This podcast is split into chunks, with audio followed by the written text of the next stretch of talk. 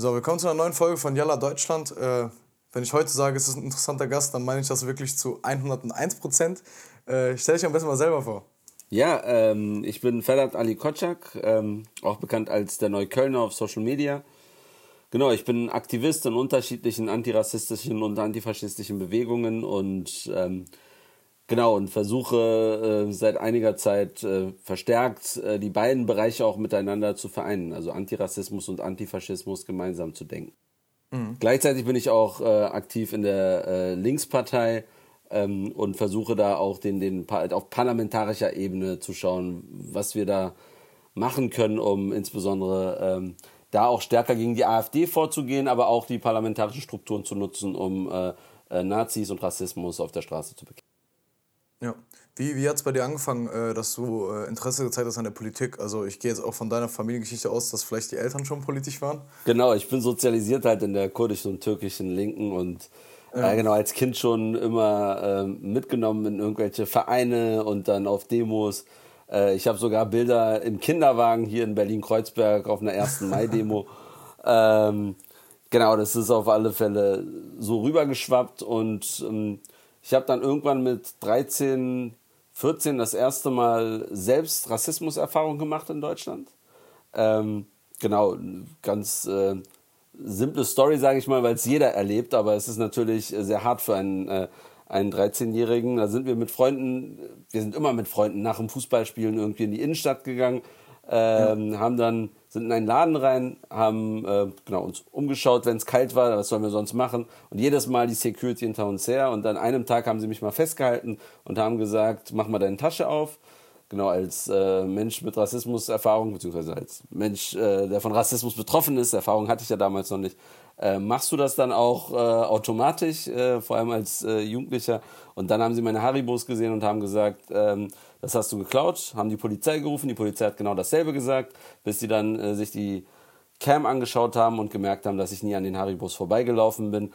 Und da habe ich das erste Mal die Berührung gehabt mit, mit Rassismus hierzulande und ähm, habe mir dann auch schon gedacht, so ey, ähm, ich, meine Eltern die ganze Zeit Türkei-Politik und äh, und, und, und Weltpolitik, überall alles verändern, aber wir haben hier vor der Haustür Probleme. Und da habe ich das erste Mal angefangen, darüber nachzudenken, wie ich mich hier engagieren kann und bin in Jugendgruppen rein und das hat sich dann so aufgebaut, dann an der, als Schüler dann sozusagen auch, auch äh, in der Schülervertretung, dann an der Uni in der AStA äh, aktiv auch, aber immer mit dem, mit dem Schwerpunkt Antirassismus, äh, Antifaschismus und das hat sich bis heute durchgezogen. Mit einer kleinen Pause zwischendurch, aber das ist so. Okay nicht so entscheidend. Cool. Ja, es ist, ist ja ein bisschen gleich, ähnlicher Weg von, von Kinderwagen an bis jetzt politisch unterwegs. Naja, ähm, äh, mein, mein, Vater sagt immer, ähm, ähm, du wurdest halt, ähm, du wurdest links sozialisiert, weil wir deine Windeln äh, immer zwischen äh, Marx Engels äh, und äh, Rosa Luxemburg äh, Schriften gewickelt haben. es ist einfach übergeschwappt. ja, ich würde sagen, es ist das gleiche Bild habe ich auch hier, hier in meinem Kopf, auch jetzt. Ähm, ja, cool. Ähm, du hast gesagt, du bist bei der Linkspartei. Jetzt natürlich so ist es das immer das Naheliegendste. Ähm, ähm, wenn deine Eltern halt in dieser politischen Richtung waren, äh, auf Türkei bezogen, dass man dann ja hier auch die Eltern den Linken nahestehen. Ähm, war das auch der Grund, warum du dann zur Linkspartei äh, gegangen bist? Also das einfach dieses, weil du schon von Kind auf das kanntest halt? Äh, nee, also wir haben zwar immer die Linkspartei gewählt, äh, also damals dann, als es nicht die Linkspartei war, dann die PDS, aber das hatte eine ganz andere Entwicklung. Ich bin äh, genauso wie meine Eltern eher in außerparlamentarischen Organisationen mhm. aktiv gewesen und konnte eigentlich äh, genau mit diesen parlamentarischen Strukturen nicht so viel anfangen und vor allem habe ich mich auch nicht wirklich repräsentiert gefühlt. Das ist 2015 ähm, gab es hier einen, einen sehr starken äh, Türkei-Wahlkampf. Und da habe ich mich auch wieder in, in, in, in türkischen linken Strukturen wiedergefunden und habe gesehen, dass, dass, dass deutsche linke Strukturen da auch im Wahlkampf supporten, also zumindest bei Wahlkampfständen dabei sind, äh, dass dann beispielsweise HDP-Flyer bei äh, Wahlkampfständen von der Linke dabei sind, äh, wo wir dann, äh, wo ich dann insbesondere die ersten Berührungspunkte hatten und äh, hatte. Und dann ähm, haben wir mit einigen Freunden gesagt, 2016, AfD wird immer stärker und vor allem hier in dem Kiez, in dem ich in Berlin äh, aufgewachsen bin, in Südneukölln, haben wir eine sehr starke Nazi-Szene, darüber wir wahrscheinlich gleich auch nochmal reden. Dann habe ja. ich gesagt, ey, wir treten jetzt mal in die Linkspartei ein und unterstützen die Linkspartei auch insbesondere gegen eine immer stärker werdende AfD. Und das war so, so mein Schritt in die Linkspartei, dass ich eigentlich auch wieder mit dem Gedanken Antifaschismus auf parlamentarischer Ebene reingekommen bin. Und seitdem bin ich halt in der Linkspartei, vor allem hier in Neukölln. Äh, äh haben wir hier sehr bewegungsorientierte Genossinnen und äh, es macht Spaß, Politik mit denen zu machen. Ja, es ist ja oft so, dieses, wenn man etwas sieht und sagt, okay, das ist nicht divers genug, und dann halt keinen Schritt unternimmt, dann wird es halt auch nie divers genug sein, weißt du, deswegen finde ich es auch immer cool. Man muss halt so die, diese Schritte gehen, damit halt mehr Leute wie du und ich, äh, du, du und ich sitzen. Das, ähm, wie gesagt, du, du bist ja, ich spreche aus Erfahrung von deinen Eltern und ich kenne es auch von meinen Eltern, die, die politischen Bewegungen da, das ging ja alles so viel rasanter, viel schneller, ähm, äh, Anführungsstrichen radikaler und auch wahrscheinlich die deutschen Organisationen, also in Deutschland die Organisationen, die außerparlamentarisch sind, ist ja auch nochmal einen Ticken schneller. Würdest du sagen, dass so der Anti-Ra- und antifaschistische Kampf überhaupt so auf dieser politischen Ebene geführt wird oder geführt werden kann? Oder ist das eine Sache, die von außenstehenden Organisationen und Vereinen übernommen werden muss? Oh, äh, sehr gute Frage. Das hatte ich auch ähm, kürzlich mit einigen Leuten besprochen. Also ich bin schon der Meinung, dass ähm, äh, antirassistische und antifaschistische Mobilisierung von unten wichtig ist, um Politik äh, überhaupt äh, zum Laufen zu bringen. Also auch, auch Themen, die gerade hier in Berlin umgesetzt werden, wie beispielsweise, also diskutiert werden, besser gesagt, wie beispielsweise die Quote ähm, in, in, im öffentlichen ähm, Dienst, aber auch ähm, andere Themen, wie beispielsweise äh, ein Landesdiskriminierungsgesetz, äh, sind ja erst sozusagen auf dieser Ebene zustande gekommen, weil es jahrelang halt äh, Bewegung von unten gab. Und ja. ähm, ein Thema bringe ich immer als Beispiel, wenn wir über Bewegungen auf der Straße und äh, parlamentarische Linke reden, äh, ist ähm, das kommunale Wahlrecht. Ich, seitdem ich politisch denken kann, ist das ein Thema. Ist auch immer von der parlamentarischen Linken, also von Mitte links bis, bis nach links außen, immer sozusagen in den Wahlprogrammen mit drin, aber auch immer das erste gewesen, was sie dann vergessen haben, wenn sie dann an der Regierung waren. ähm, und ich habe sogar letztens Bilder gesehen, das ist in den 80ern, dass Leute halt für kommunales Wahlrecht auf die Straße gegangen sind. Also ähm, ich denke, das ist, das ist immer noch schwer, dass wir von unten Themen äh, setzen können, aber es ist die einzige Möglichkeit, äh, um diese Themen zu setzen. Also auch wenn, wenn viele von Rassismus Betroffene in Parteien dann irgendwann aktiv sind, wird das nicht funktionieren, wenn es unten nicht die sozialen Bewegungen gibt, die diese, äh, die, die, die Genossen, die Freunde äh, in den Parlamenten halt auch mit, äh, genau, von der Straße aus stützen. Mhm. Was hältst du davon, dass sich die, diese, innerhalb diesen Bewegung, dieser Bewegung jetzt auch in der letzten Zeit, also sehe ich persönlich den Trend, dass da ja viel mehr auf so Migranten-Selbstbestimmung äh, gesetzt wird, äh, wenn, man das, wenn das das richtige Wort ist, aber dass zum Beispiel mh, hm, nicht mehr die Antifa äh, nur da ist, sondern jetzt es auch die Migrantifa zum Beispiel gibt oder auch ähm, die Black Panther-Bewegung hier in Deutschland, die sich gegründet hat. Wie findest du, das ist so eine Entwicklung, weil ähm, das ist zum Beispiel eine Sache, die habe ich immer bei, bei unseren äh, türkisch-kurdischen Freunden und äh, äh, erwachsene Menschen gesehen, dass da ja mit das größte Problem war, dass man sich angefangen hat, immer zu splitten und dann gegeneinander. Und ähm, würdest du sagen, dass man dieses Phänomen auch hier dann beobachten könnte, also in naher Zukunft, dass es dann irgendwie die Antifa gegen die Migrantifa ist? Also natürlich ist Antifa jetzt nicht so eine Organisation, aber ich hoffe, du verstehst meine Frage. Ja, aber ich glaube, ähm, ich, ich, ich, ich glaube, dass, dass, dass ähm, antifaschistische Bewegung in Deutschland eine, aufgrund sozusagen des, des Nationalsozialismus eine ganz andere Tradition hat und antirassistische Bewegungen auch aus einer ganz anderen Tradition mhm. heraus entstanden ist, als wir es beispielsweise in, in den türkischen linken Gruppen äh, erleben.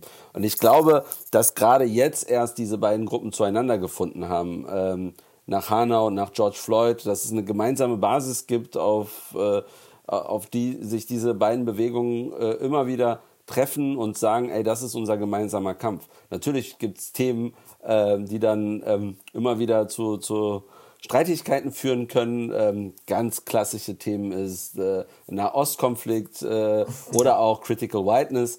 Ähm, aber es gibt auch viele, die sagen, äh, ey Leute, so hier gibt's Nazis, die bringen uns um und ähm, wir müssen das sowohl als Antira-Bewegung als auch Antifa-Bewegung verstehen und äh, unsere Kräfte bündeln, um gegen die Nazis zu kämpfen, unabhängig äh, von, den, von den Differenzen. Ähm, mhm. Genau, und ich denke, das ist, das ist wichtig, wobei die Differenzen auch nicht vergessen werden dürfen, weil ich denke, dass das die Kämpfe halt auch und die, die Unterschiede auch ähm, in politischen ähm, antirassistischen und antifaschistischen Bewegungen begründet sind. Ja, okay. Ähm, jetzt mal äh, die Sache, wofür du, äh, besser gesagt, warum du jetzt, äh, ich glaube, in den letzten, letztes Jahr oder vorletztes Jahr in den Schlagzeilen warst, vielleicht, äh, es wurde ja ein Anschlag auf dich verübt. Mhm. Ähm, vielleicht willst du darüber mal was sagen? Genau, das war, es ist schon länger her. Äh, mhm. Viele Ach, bekommen das jetzt nach und nach mit, weil ähm, mhm.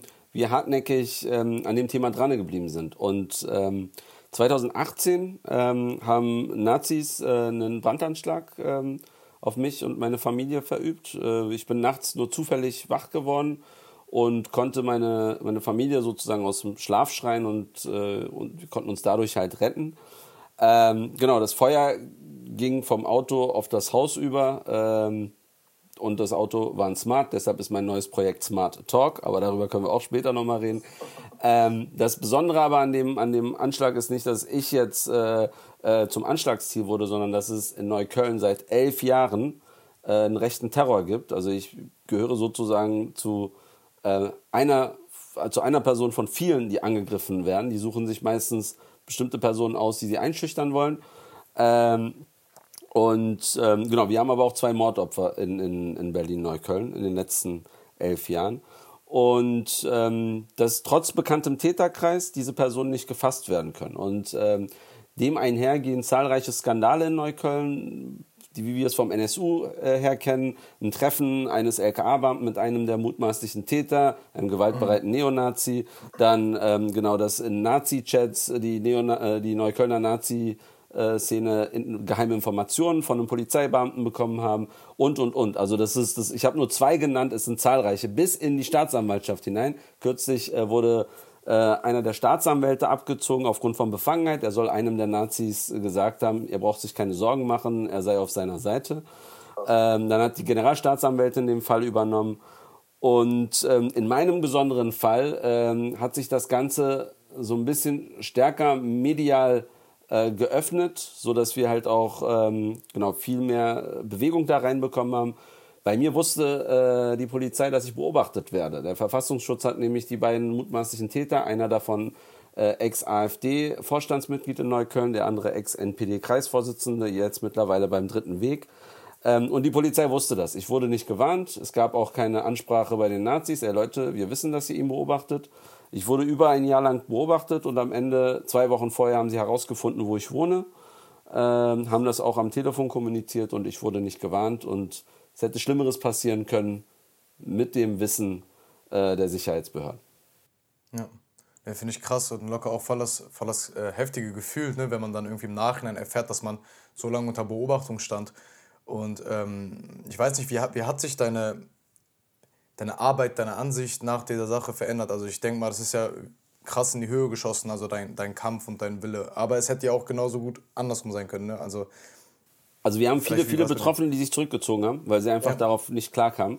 Ähm, aber auch einige, die dann aktiver waren. Ich bin der Einzige aus dieser Südneuköllner Terrorserie, der auch von Rassismus betroffen ist.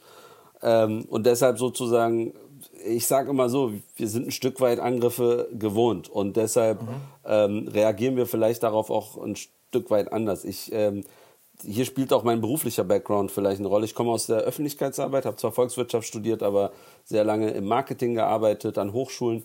Und das Erste, was mir durch den Kopf ging, als das passiert ist, äh, war natürlich, ey, deine Eltern hätten sterben können, weil du politisch mhm. aktiv bist. Ähm, das Zweite, was mir durch den Kopf ging, ist, ey, ich muss irgendwas tun, damit, äh, genau, erstmal muss ich irgendetwas tun, damit, damit da Bewegung reinkommt und zweitens, ich will es denen heimzahlen. Also ich kann ja nicht gehen und, und, und dasselbe bei denen machen. Also habe ich die ja. ganze Zeit äh, versucht, das Thema aufrechtzuerhalten, Leute mobilisiert. Ähm, wir haben gleich darauf folgende Demo gemacht und man muss sich Neukölln so vorstellen. Wir haben wenn Leute Neukölln hören, die denken, wow, Multikulti, Hammer, überall Shisha-Bars äh, und Dönerläden. Ich sagen. Das ist der Norden, das ist ein, ein kleiner Teil, das ist sozusagen der, der im, im Stadtkern äh, ist. Und dann haben wir den, den, den Südneuköllner Bereich, ähm, der bis an die Grenze nach Brandenburg äh, äh, reicht. Und da gibt es halt ein, ein wie man es so schön sagt, in, in, in, der Springerpresse, ein Brennpunktbereich mit so riesen Hochhäusern, ja. äh, wie man es aus äh, Azad und Ratar-Videos wahrscheinlich kennt, als Vergleich.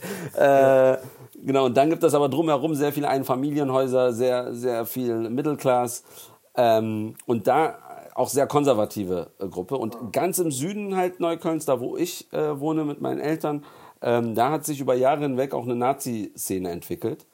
Ähm, genau, diese Nazi-Szene hat sich so ein bisschen Stück weit in eine andere Richtung jetzt entwickelt, weil die AfD da ist. Also die AfD ist hier sehr stark mit über 20 Prozent. Äh. Teilweise in manchen Wahlbezirken mit 26, 27 bis 30 Prozent. Ähm, und und äh, dieser Unterschied war, also aus diese, dieser, dieser Konstellation heraus haben die Nazis hier im Süden immer sozusagen äh, den Bereich hier als national befreite Zone erklärt.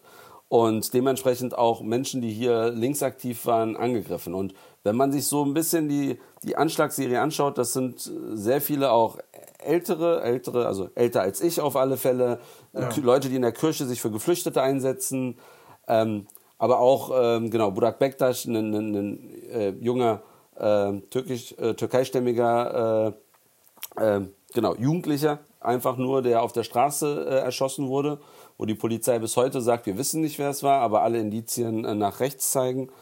Und das ist so ein Stück weit die Konstellation, mit der wir es hier zu tun haben. Und interessant okay. ist vielleicht, äh, dass nach dem Anschlag auf mich wir hier im Süden auf einmal angefangen haben, Demos zu organisieren mit 1000 Leuten. Ähm, das ist riesig für den Südneukölln. Es haben sich neue Gruppen gebildet, neue Organisationsstrukturen, Neukölln Watch. Ähm, genau, also diese Neuköllner Nazi-Angriffe haben dazu geführt, dass Menschen sich neu organisiert haben und wir eigentlich hier eine sehr starke Mobilisierung haben. Ja. Nee, es, ist cool mittlerweile, dass auch so äh, oftmals sehr schnell dann Antworten kommen und sehr schnell sich halt so Gegensachen bilden und so. Das war ja früher jetzt nicht so, und aber jetzt vor allem durch Social Media und so der Einfluss, darüber kann man ja vielleicht äh, gleich auf jeden Fall ähm, nochmal reden. Aber ich finde das so krass. Würdest du sagen, dass sich die, dass die Leute ein bisschen dreister geworden sind, nachdem die AfD auch irgendwie so mehr Stimmen bekommt und so? Würdest du sagen, dass es irgendwie gefährlicher geworden, ähm, öffentlich in der Politik für, für nicht mal jetzt also nicht mal links, aber antifaschistische und antirassistische Sachen zu stehen? Ja, es ist definitiv äh, viel, wird viel offener äh, kommuniziert. Äh, also Rassismus ist sozusagen mhm. im offenen Raum und die Leute äh, nutzen das, nutzen rassistische Wörter ähm, einfach im Alltag, weil es halt auf der parlamentarischen Ebene so vorgemacht wird. Und ja. wir reden ja immer von, äh, von, von parlamentarischen Brandstiftern. Also ähm, das, die, die geben da oben den Ton an, auf der Straße äh, wird es dann umgesetzt. Und das haben wir bei Lübcke gesehen. Aber ich würde auch sagen, der Anschlag in Hanau äh, war, war, war ein Resultat dieser Politik und dieser Hetze.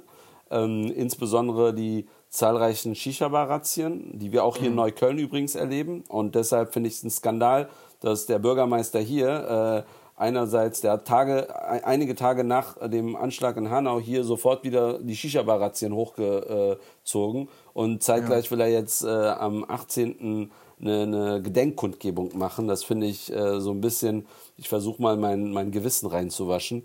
Aber ich denke mir, dieses, dieses dieser, dieser Rassismus in der Gesellschaft, der, der streckt sich ja bis, bis nach links im Prinzip. Und ähm, ähm, vielleicht sozusagen, also die nimmt äh, von Quantität natürlich ab, ähm, auch von der Qualität. Aber ich denke mir, das hat alles miteinander zu tun. Und deshalb ist es auch wichtig, dass wir, wenn wir an, an Antirassismus und Antifaschismus denken, dürfen wir nicht vergessen, dass wir den Rassismus in der Mitte der Gesellschaft bekämpfen müssen, um den Zustrom nach rechts außen zu cutten um dadurch halt auch nachhaltig antifaschistische Arbeit äh, auch genau bewerkstelligen zu können. Und äh, ich denke mir, genau das muss genauso auch auf der parlamentarischen Ebene gegen die AfD passieren. Okay.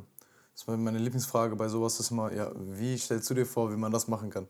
Also wie man also die leichtest gestellte Frage, aber mit der wahrscheinlich schwierigsten Antwort immer. Ja, eigentlich machen wir das ja jetzt. Also seit mhm. Hanau und vor allem George Floyd haben wir eine, eine gemeinsame Basis gefunden. Und zwar die Basis ist, sind die Sicherheitsbehörden. Also Nazis in, äh, in, in der staatlichen Struktur, dort, wo mhm. sie auch noch Zugang zu Waffen und äh, Macht haben, äh, die Macht, die sie halt auch äh, äh, missbrauchen können.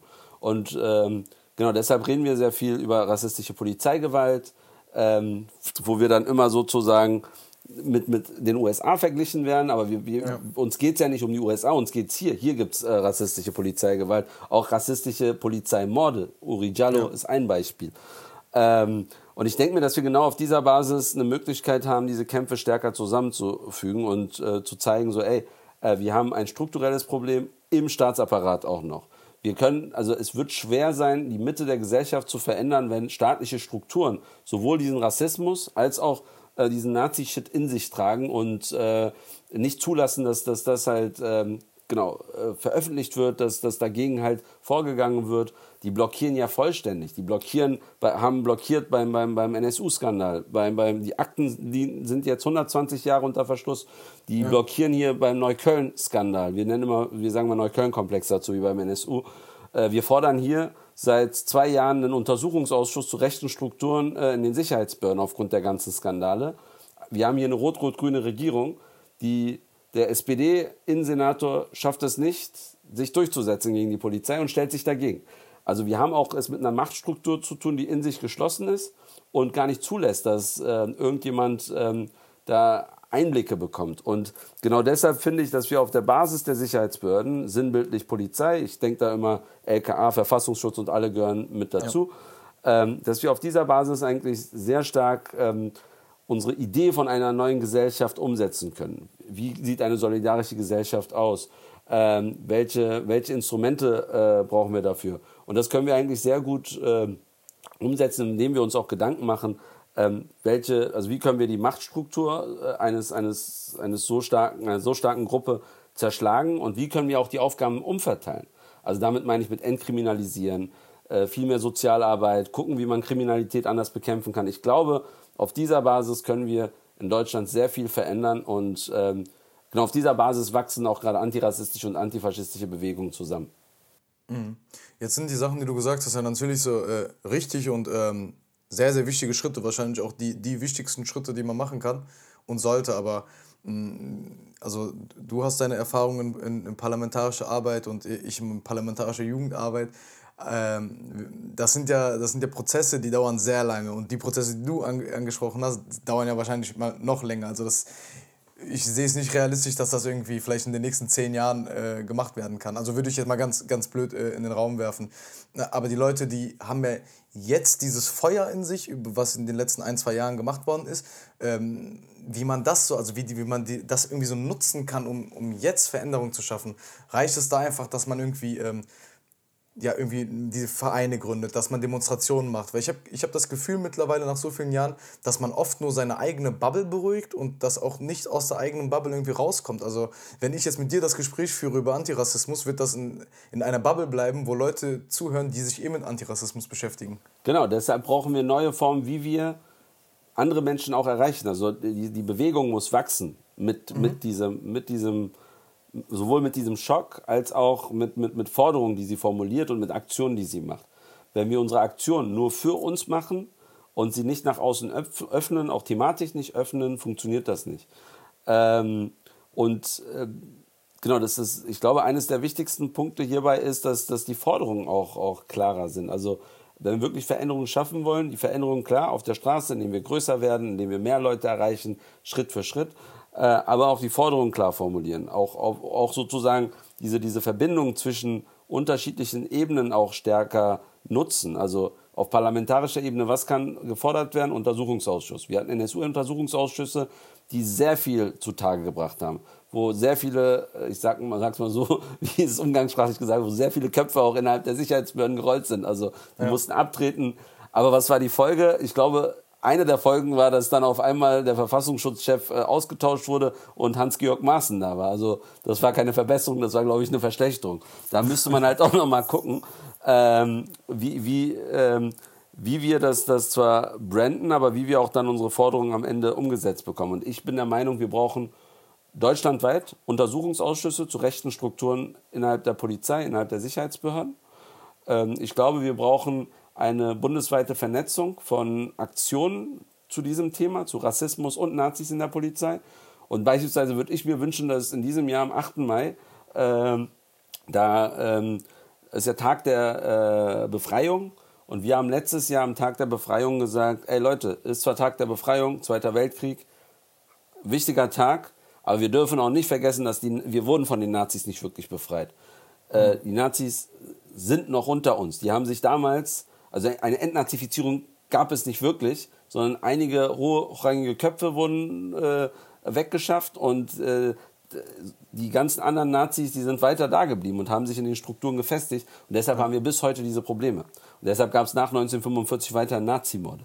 Und ähm, dieses Bewusstsein müssen wir schaffen, um beispielsweise am 8. Mai dann äh, regelmäßig auch Demos gegen Rassismus und gegen Nazis ähm, in der Polizei dann halt auch zu mobilisieren. Ich fände es zum Beispiel super, wenn in diesem Jahr am 8. Mai vor allen LKAs äh, bundesweit in jeder Großstadt eine Demo stattfindet.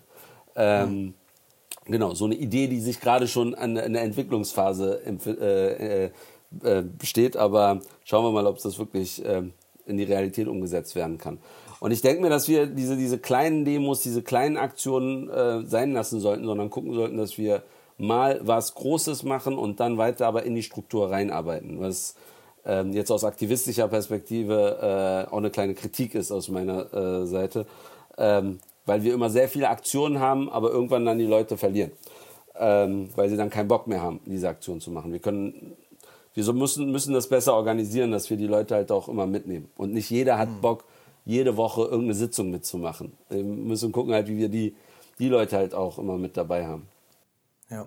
Ja, es muss sich generell vieles auch, was so in diesen in äh, linkeren Strukturen oder antifaschistischen, antirassistischen Strukturen, wie man quasi diesen Kampf führt, äh, muss sich auch was ändern, weil ich meine, so im, ja, jetzt mittlerweile im Jahre 2021 läuft halt einiges anders. Ähm, und äh, ich weiß nicht, so da, darüber wollte ich auch mit dir reden. Du bist ja, ähm, ich weiß, ich finde das Wort immer so, so äh, komisch. Politfluencer heißt das, glaube ich, ne? Heißt es so? also, nee, ist es nicht der Begriff für politische Influencer? Politfluencer? Kann sein. Ich, ich, äh, weißt du, was ich bei mir zu stehen habe? Bei mir steht Political Influencer mit Z wie der Virus. Ja. Und dann steht ja. dahinter äh, Resistant Antivirus. Also, äh, genau, ich, ich versuche sozusagen ähm, damit auszusagen, so ja, ich versuche politisch Menschen zu erreichen, aber bin mhm. auch wie so ein äh, Virus, dass ich indirekt versuche, Themen anzusprechen. Ich will halt jeden erreichen. Und so ein Influencer-Virus ist halt, greift halt jeden. So. Und ich ja. finde, so politische Influencer machen dann immer Themen, mit denen sie halt dann in ihre eigene Bubble reinarbeiten. Mhm. Ähm, genau, ich, ich versuche dir das auch vielleicht mal kurz ähm, zu erklären, wie, wie das bei mir entstanden ist ich meine, ich habe zwar in der Öffentlichkeitsarbeit äh, gearbeitet und hatte viel mit Social Media zu tun, aber meine, meine eigenen Social Media äh, Profile waren so eher privat, für Freunde, für Familie. Ja. Ich habe mich gefreut, dass ich Urlaubsbilder gesehen habe. Mittlerweile sehe ich nur noch politische Sachen. Äh, es ist nach dem Anschlag ähm, auf mich passiert, dass äh, drei Monate nach dem Anschlag, obwohl Presse alles Mögliche berichtet hat, ARD, dies, das, dass mein Cousin auf einmal ankam und meinte, ey Ferry, Alter, du wärst gestorben, ich habe nichts mitbekommen. Und ich dachte mir, ey, warum hat mein eigener Cousin das nicht mitbekommen? Ja. So, und habe mir mal Gedanken darüber gemacht. Das hat mich echt berührt, weil ich meine, ich war echt am, am Boden zerstört in der Zeit und mein eigener Cousin hat das nicht mitbekommen. Und dann habe ich gecheckt, so, ey, ich bin halt nicht Teil seiner, seiner, seiner Welt. Wie heißt das nochmal? Ähm, seines Algorithmus. Also ja er schaut sich halt Hip-Hop-Videos an, Fußball äh, und was er sich noch als, als Jugendlicher anschaut. Und ich habe mir überlegt, okay, was kannst du machen, äh, um diese, diese, diese Leute halt auch zu erreichen, vor allem hier in Neukölln, die, die, die Leute, die Kids zu erreichen, die auch von Rassismus betroffen sind, damit sie wissen, was in ihrem Kiez passiert. Und so ist halt dieser Name entstanden, der Neuköllner. Äh, ich habe mir gesagt, ey, der Neuköllner, die können sich alle hier mit, äh, mit Neukölln identifizieren. Äh, mit Kreuzberg, der, der Kreuzberger hätte vielleicht auch gepasst, aber Kreuzberg ist mittlerweile hip, so Neukölln ist mehr Gangster. Ähm, genau, und dann kam, kam das halt auf, dann dachte ich mir, okay, Instagram, äh, Twitter und seitdem versuche ich das zu machen. Und die Leute also spiegeln zu mir zurück, dass ich das halt ähm, schon in einer ganz anderen Sprache mache. Also ich mache das so, wie ich spreche und nicht, mhm. äh, nicht sozusagen so, so, ein, so ein politischer Sprech. Und genau, das funktioniert halt. Ich erreiche halt äh, sehr viele junge Menschen, die hier auch zur Schule gehen, die das voll cool finden, dass sie immer wieder Infos bekommen, wenn die Nazis Flyer verteilen, äh, dass die Infos bekommen, wenn es irgendwo Demos gibt, dass sie aber auch sozusagen weltpolitische Sachen mit äh, drin haben. Und ich habe halt so einige Formate, wie beispielsweise Smart Talk, ist so ein neues Format. Da ging es mir darum, dass ich den Ort des Anschlags, also mein Smart, zu einem Begegnungsort mache äh, immer wieder andere Aktivisten einlade, die vorstellen, was sie machen, mit denen kurz so 10 Minuten, 15 Minuten, nicht länger. Mhm. Äh, so ein Podcast eine Stunde und ist zum Beispiel gar nicht mein Ding. Ich kann nicht eine Stunde konzentriert mir irgendetwas ja. anhören. Und deshalb 10 Minuten, 15 Minuten, die erklären mir, ey, ich bin in der Roma-Community aktiv, ich mache was gegen äh, Antiromanismus und, ähm, und äh, Antisintiismus und man kann so und so aktiv werden bei mir und vielleicht auch ein bisschen diese Wörter erklären. Fertig. Und ähm, das war so die Idee von Smart Talk, dass ich Leute einlade, mit denen spreche und den anderen die Möglichkeit gebe, dass sie aktiv werden können. Und seit einiger Zeit mache ich dann auch sowas wie Smart News, wo ich halt genau einfach Nachrichten, die für mich wichtig sind, nehme und dann nochmal äh, anders verpacke mit einem äh, Link dazu, wenn die mehr Infos haben wollen und dann so ähm, über meine Social Media Kanäle dann auch raushaue. Was aber noch nicht funktioniert, ist TikTok bei mir das ist nochmal eine ganz andere Zielgruppe, weil ich kann politische Themen leider nicht vortanzen oder vorsingen. Mm, ja, obwohl die, das ist, wird ja auch immer krasser mit TikTok und da, weil du da halt eine krasse Reichweite sehr schnell kriegen kannst. Aber ähm, ja, ich finde auch so dieses, ähm, ich meine so, dass man mittlerweile mit seinem Handy seine eigenen Medien bla bla bla gründen kann oder machen kann, ist es schon auf jeden Fall ein Vorteil, der auch von anderen Leuten genutzt wird. Natürlich, die, die rechte Bubble ist ja auch sehr, sehr stark äh, in sowas äh, drin, aber... Viel stärker sogar. Ja, ich würde sagen, so, das ist etwas, was man so krass ausnutzen muss, weil ich meine, so, jeder hat auf seinem Handy irgendwie Insta, Twitter oder irgendwas und ähm, da kannst du halt die Leute direkt wirklich überall erreichen so und ähm, sollte besser genutzt werden. Jetzt ähm, finde ich auch so generelle öffentliche Arbeit immer gut. Also jetzt zum Beispiel bei, mit der letzten Instanz, was da war äh, beim WDR, hast du auch bestimmt mitbekommen. Mhm. Und ähm, dass, dass danach als Reaktion direkt die beste Instanz kam, war wirklich das Beste, was man machen konnte, weil auf einmal, weil das Interesse war da und dann hat man wirklich über das Thema alles noch mitnehmen können. Ja. Jetzt mal eine Frage, dass so Influencer sein ja wirklich nicht äh, leicht ist. Und ich rede hier über Influencer, die ihr Essen posten und joggen und äh, mit dem Hund Gassi das posten. Und du machst ja politische Dings, das heißt politische Arbeit. Das heißt, es sind eh Themen, die irgendwie nicht leicht zu verdauen sind. Und du bist ja auch ziemlich aktiv auf, äh, in den sozialen Medien. Wie hältst du das mental aus? Das ist echt eine, eine gute Frage. Also ähm, ähm, es ist schon, schon belastend. Also vor allem, was belastend, was extrem belastend ist, wenn es um, um mein eigenes Thema geht. Also ich mhm. versuche schon, ich hatte jetzt am, vom 31, am 31. oder am 1. Februar äh, war der äh, Jahrestag des Anschlags. Überall kam irgendetwas. Ich konnte, ich wollte dazu ein Video machen. Ähm, ich kriege das bis heute nicht hin, dieses Video zu machen. Und ich äh, versuche mich immer noch zu motivieren, weil ich denke, das wäre mal wichtig, das alles mal zusammenzufassen. Die anderen Sachen sind mehr ähm, mehr zeitraubend, weil das ist auch so mein Interesse. Also ist, ist, ist, ich beschäftige mich eh damit. Ich ja. versuche das nur zu verpacken und, äh, und über Social Media dann halt auch ähm, rauszuhauen. Das ist viel Zeitfresser. Das bedeutet, das beeinflusst halt mein, mein, mein restliches Leben sehr stark.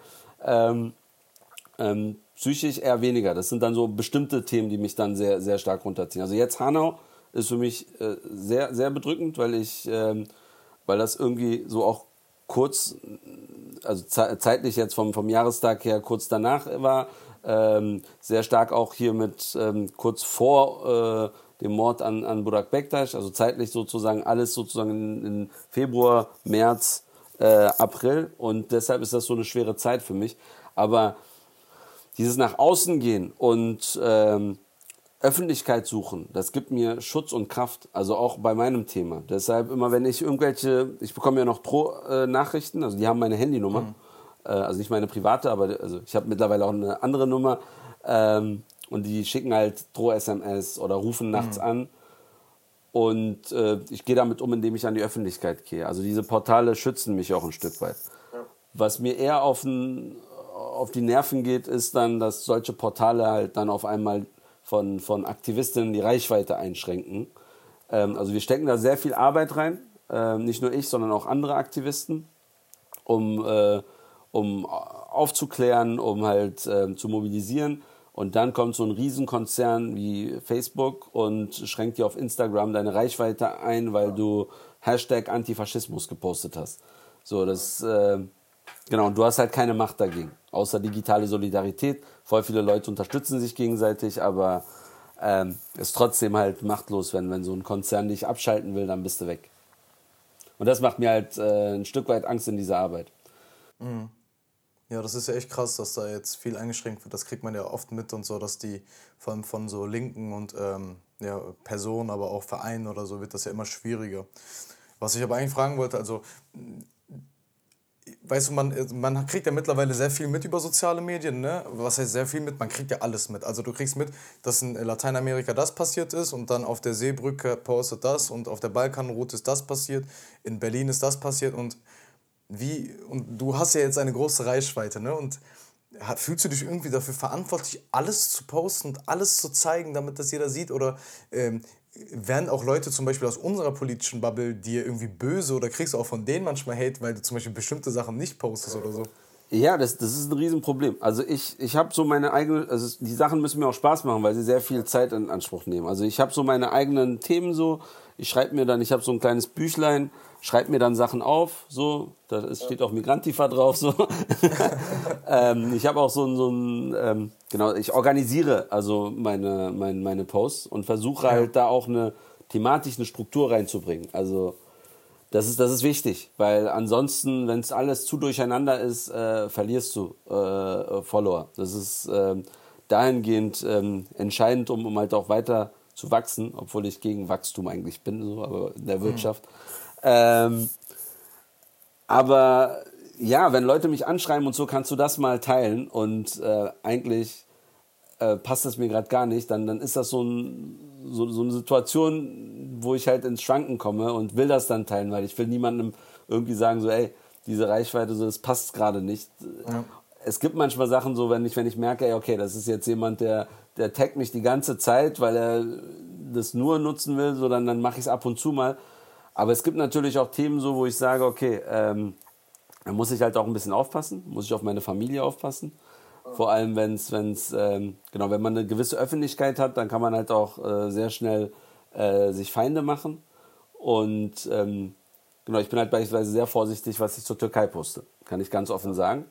Ähm, weil nicht alles so objektiv auch äh, wahrgenommen wird von einigen und äh, schon hat, hat deine Familie dann in der Türkei Probleme.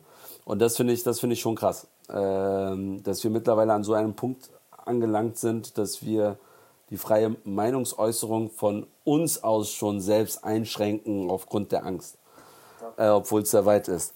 Ähm, aber ansonsten, ich versuche halt so viele Themen wie möglich zu bespielen, vor allem wenn, wenn, mich, wenn, mich, wenn ich gefragt werde, dann kann ich in der Regel nicht Nein sagen. Mhm. Das ist auch mit Aufgaben so, ich bin eh irgendwie, ich kann nicht Nein sagen. Da habe ich Glück gehabt, dass ich dir auf Instagram geschrieben habe für den Podcast. das ist genau den erwischt, der nicht Nein sagen kann.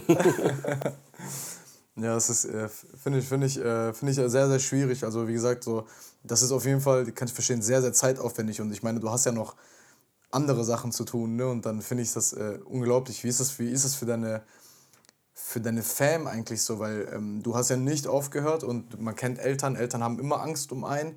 Äh, ich glaube, dann in der Position ist es genau andersrum, sogar vielleicht noch heftiger, dass du Angst hast um deine Eltern, äh, vielleicht so wegen der Bedrohung und so. Ähm, wie läuft das da ab? Also ich bin nach dem Anschlag erstmal sehr lange weg gewesen von zu Hause, um sie aus der Schusslinie zu ziehen, aber habe gemerkt, äh, also ich konnte auch zu Hause gar nicht schlafen, also mhm. bei meinen Eltern. Ähm, bin aber in, in, letzter Zeit, also bin jetzt wieder zurück, weil in Neukölln sich eine Wohnung zu finden ist schwer und von ganz weit weg in Neukölln Politik zu machen ist auch schwer. Deshalb äh, bin ich wieder hier und es funktioniert. Also genau, meine Mutter beobachtet alles so auf Instagram, was ich mache und äh, kommt dann und kommentiert mich und sagt so, hey, hättest du das mal lieber nicht sagen sollen? Musst du wieder die Polizei angreifen? Diese stehen doch hier vor der Haustür und, und, und. Also ähm, ja. sie ist ja selber auch politisch aktiv gewesen. Sie versteht das, aber macht sich natürlich auch Sorgen. Ähm, aber sie war, also beide, meine Mama und, und mein Vater, haben nach dem äh, Anschlag gesagt, also meine Mutter hatte kurz danach einen Herzinfarkt, weil sie das halt nicht ertragen hat. Also es war, man hat auch gesehen, sie, sie kam darauf psychisch gar nicht klar. Das war so eine, so eine Blockadehaltung, als ob es gar nicht passiert wäre, aber sie ging nicht aus der Wohnung raus. Mhm.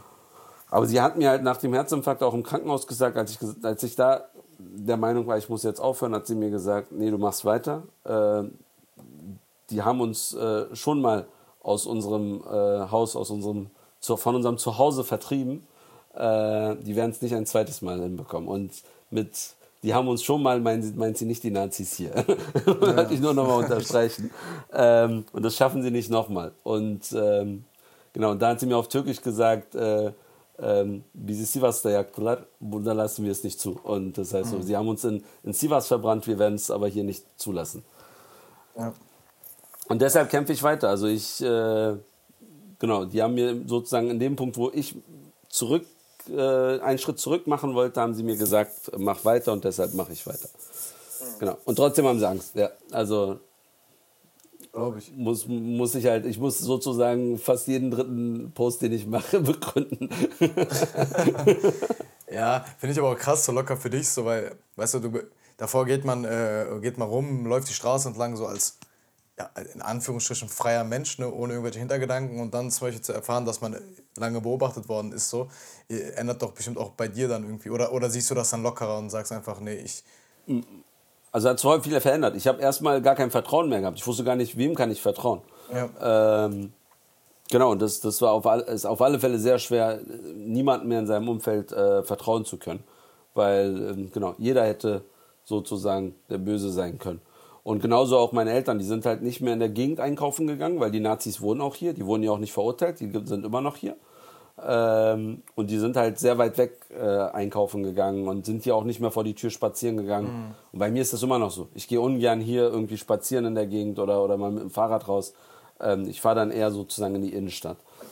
Aber ist halt, also man, man, man lernt mit dieser Angst und mit diesem Problem umzugehen. Man ist vorsichtiger und die ist halt immer noch da. Also die, die, dieser Anschlag hat unser Leben verändert. Das wird aber nicht mehr wie vorher. Also müssen wir gucken, wie wir weiterleben können. Und äh, ein sehr guter Freund, äh, Denis Utlu, ist selber Schriftsteller, der hat, sagt immer, äh, Ferhat ist ein Überlebenskämpfer und das hat er von seinen Eltern.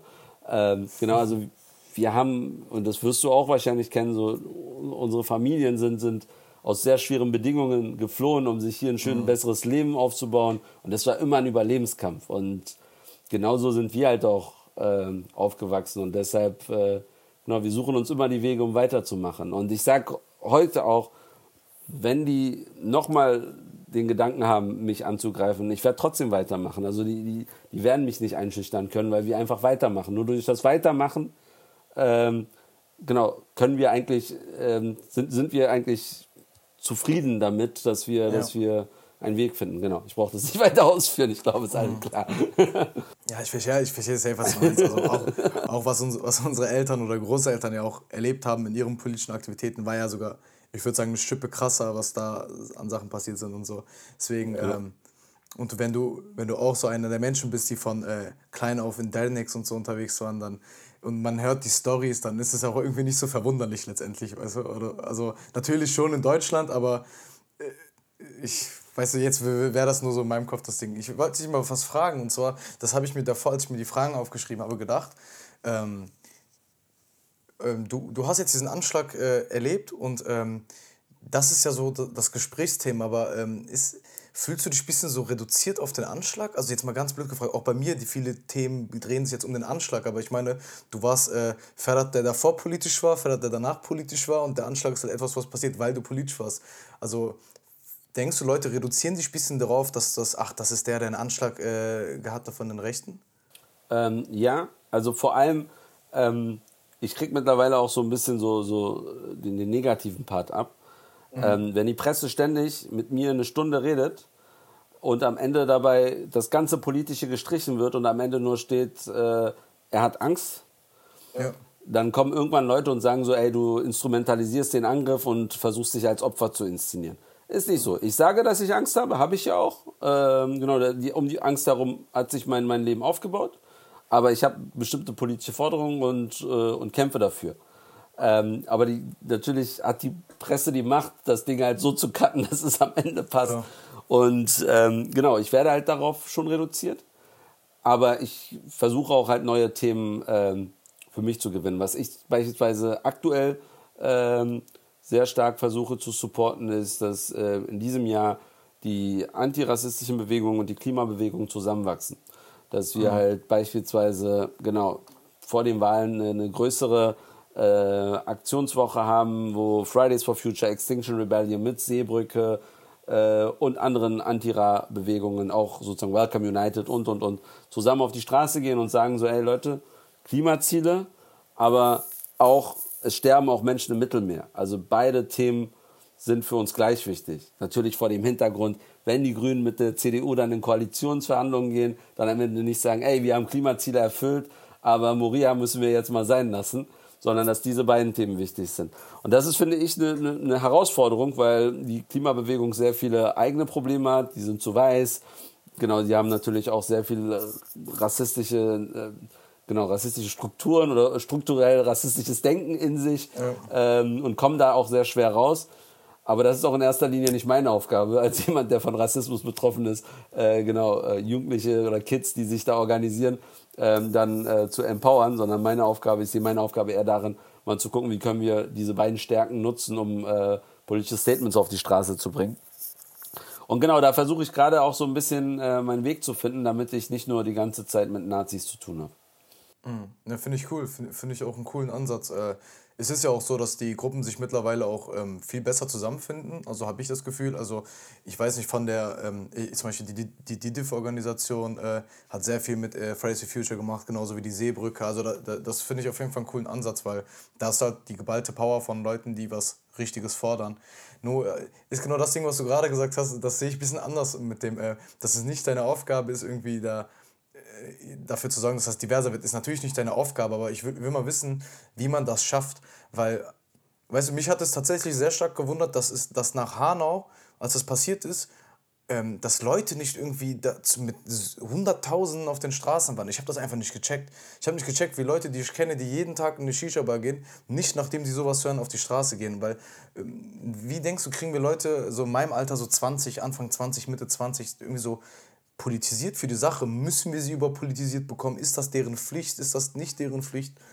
Ich weiß nicht, ob es bei die beste Instanz war, aber ich fand es sehr interessant, dass. Achso, das war doch, das war äh, Enisa Amani sogar selber, die gesagt hat: ey, nach Hanau haben wir die Leute nicht auf die Straße bekommen, aber mhm. nach George Floyd haben wir die Leute auf die Straße bekommen, die gar nichts mit Politik zu tun hatten. Ja, ähm, genau. Weil es so, so, so einen USA-Bezug gab: oh, ist voll Hammer und USA und alles, was USA ist, ist, ist hip. Ähm, und da müssen wir natürlich auf die Straße, obwohl es so weit weg ist. Ähm, genau, also du meintest ja, meine, also ich sehe meine Aufgabe nicht darin, ähm, die zu empowern, aber ich ja. glaube, dass dadurch, dass diese Bewegungen dann zusammen kämpfen, aber jeder seine eigenen Kämpfe auf die Straße bringt, ähm, wir doch sozusagen eine gewisse, äh, ein gewisses Empowerment bekommen, indem man sich die Bühne teilt, indem man beide Themen, also indem äh, so weiße Kids sich anhören müssen, was sagt diese äh, antirassistische Bewegung äh, und wie sagt sie das. Und genauso aber hören dann unsere äh, Bewegungen, ey, äh, was sagt die Klimabewegung eigentlich? Und ich finde, beide Themen haben ja ihre Berechtigung und sind wichtig. Ähm, und ich glaube, dass wir jetzt gucken müssen, wie können wir die Kämpfe vereinen. Also nicht nur Klima und Antira. Ich bin auch im Unteilbar-Bündnis. Ähm, die vor allem auch gewerkschaftliche Kämpfe, Mieterinnenkämpfe, Kämpfe mhm. der Pflegerinnen, ähm, feministische Kämpfe zusammenbringt, um zu sagen, ey, äh, wir haben ein, eine, eine Idee von einer solidarischen Gesellschaft, die wir umsetzen wollen. Das funktioniert nur, funktioniert nur indem wir die Systemfrage stellen. Das, das, das fungiert im Hintergrund, weil wenn du so viele Kämpfe zusammenbringst, musst du natürlich einen, einen Grundkonsens haben. Und äh, genau, nicht jede Bewegung will unbedingt das System zum Wanken bringen. Aber, aber natürlich ist das, also aus meiner Perspektive, äh, die, die, die Grundforderung, wenn wir sagen, äh, genau, System, äh, System Change, not Climate Change, ist für mich geht, geht genau in dieselbe Richtung, wie wenn ich sage, Rassismus ist systemrelevant, dass das System, dieses Wirtschaften funktioniert, ist Rassismus einfach, ähm, genau, äh, erfunden, würde ich sogar mal sagen, so, ist äh, erfunden in der Gesellschaft und äh, ist dann daraus resultiert. Und deshalb müssen wir halt das System hinterfragen. Und da reicht es uns nicht, irgendwelche reformistischen Maßnahmen zu machen, um Rassismus zu bekämpfen. Aber genau durch dadurch, dass wir diese Themen immer wieder auf die Straße bringen und versuchen über äh, Social Media ähm, auch mit einem anderen Wording das Thema immer wieder publik zu machen, ähm, ist es wichtig, äh, so können wir halt Leute erreichen. Genau, neue Leute und äh, können halt auch Leute erreichen, die in der Shisha-Bar sind. Wir erreichen natürlich nie alle, weil viele haben halt äh, auch ihre Alltagsprobleme. Also ich sage immer der Klimabewegung, ey, ihr wollt, dass die Leute mit euch laufen, aber die Leute, die von Rassismus betroffen sind, haben erstmal eine ganz andere Grundvoraussetzung. Sie, die müssen erstmal gucken, wie sie über die Runde kommen. Sie haben äh, im Alltag schon Schwierigkeiten, bei denen ist nicht alles Style und und äh, genau, und das ist, das ist der Grund, warum sie erstmal sozusagen gucken, so, okay, davon bin ich direkt betroffen, das ist mein Problem. Okay, von, von, von, der, äh, von, von, von Klimaproblemen bin ich auch direkt betroffen. Die Luft ist schlechter, dies, das, aber das ist erstmal nicht greifbar für die. Ähm, oder in Zukunft wird es keine Erde mehr geben. Das ist für die auch nicht greifbar, wenn, wenn die jetzt nicht äh, sozusagen ähm, ein, vernünftiges Leben haben und jetzt mit den Schwierigkeiten nicht vorankommen. Äh, vielleicht noch einen letzten Satz dazu. Die Klimabewegung sagt immer, äh, wir sind laut, wir sind, äh, weil ihr uns die äh, Zukunft klaut. Äh, und ich sage dazu immer, ja, das können sich natürlich Leute erlauben, die wissen, dass sie eine Zukunft haben. Ähm, Leute, die sozusagen nicht den Luxus haben, an die Zukunft zu denken, weil sie heute schon nicht äh, vorankommen, wie Menschen, die übers Mittelmeer versuchen zu kommen, wie Menschen, die äh, in Moria gerade unter elenden Bedingungen sind. Die, was willst du mit denen über die Zukunft reden äh, in 30 Jahren, wenn sie wenn die Probleme heute sie schon so stark belasten. Deshalb ist es wichtig, dass wir diese Probleme halt auch lösen. Ja, es ist auf jeden Fall eine, eine, eine privilegierte Thematik, äh, die ganze Klimabewegung, also die Klimabewegung, die wir hier in Deutschland haben. Ich sage auch immer so, ähm, für die Leute, die jetzt eigentlich so in meinem Umfeld sind, ähm, meine Freunde, Leute, die hier wohnen, wo ich wohne, ist es halt, das sind äh, Jungs, äh, zum, ich nehme jetzt mal Jungs als Beispiel, die träumen davon, mit äh, 25, 26 eine dicke Benz zu fahren und äh, das ein dickes Haus zu haben und denen geht es nicht darum, dass Autos umweltverschmutzig sind, weißt du, weil wenn du bist anders aufgewachsen, du hast nicht die Sachen, die zum Beispiel die ganz, die, ich sag mal 90 Prozent der Kids in der Klimabewegung haben und dann äh, muss man erstmal diese grundlegenden Sachen halt verändern, damit sich halt auch diese Leute denken, okay, vielleicht will ich gar kein Benz haben, sondern Autos sind vielleicht doch nicht so gut, wie man denkt und so, weißt du? Genau. ja, ähm, wir haben jetzt schon fast eine Stunde. Äh, ich weiß, du hast auch noch viel zu tun gleich. Ähm, du bist gleich bei einem anderen Talk noch, ne? Äh, gleich fängt mein, mein Projekt Smart Talk an. ist die erste Folge? Ist die, ist die erste Folge, Folge äh, genau mit, also ich werde das auch aufnehmen und dann äh, kann es jeder sich auch, auch nochmal auf meinen mhm. Seiten anschauen. Ähm, genau, ist die erste machst Folge. Du, machst du auf Clubhouse? Hä? Wie bitte? Machst du auf, machst du auf Clubhouse? Nee, auf Clubhouse nicht. Äh, Clubhouse ist, ist nochmal eine neue Story. also ich bin da auch, aber ich, ich, ich traue mich noch nicht mal Werbung dafür zu machen, wenn ja, ich da mal irgendwie rede, weil es halt, genau, ist für mich als Linker erstmal. Sehr gespaltene Meinung. Dazu, genau. Ne? Und an sich habe ich auch irgendwie gar keinen. Das ist. Also noch, noch eine Plattform wird schwer. Aber ich teile das auf alle Fälle auf, ähm, auf, äh, äh, auf YouTube und auf Insta, auf Facebook. Und die erste Folge ist mit einer Ex-Migrantifa Hessen-Aktivistin. Oh, wir reden, aber nicht, über, wir reden aber nicht ja. über Migrantifa Hessen, äh, sondern wir reden wirklich über, was gibt es jetzt für Aktionen äh, rund um Hanau, ähm, wie war die Mobilisierung nach Hanau ähm, und genau, wie können Leute, die aktiv werden wollen, im Raum Hanau, Frankfurt äh, am Main, Offenbach aktiv werden. Ähm, und ich werde, also natürlich ist das auch für mich die Gelegenheit, auch die Aktionen aus Berlin vorzustellen und dann, mhm. genau, um, um da das auch für die Mobilisierung zu nutzen. Jeder kann sich das nochmal anschauen. Da werden auch nicht nur sozusagen aktuelle Termine äh, durchgegeben, sondern auch ähm, Interessantes äh, für die Zukunft. Ja, finde ich cool. Ich würde mir auf jeden Fall reinziehen. Vielleicht verliert ja doch ein, zwei Sätze über, äh, über Hessen, was da abgegangen ist. ähm. Ich werde es versuchen zu meiden, aber gut.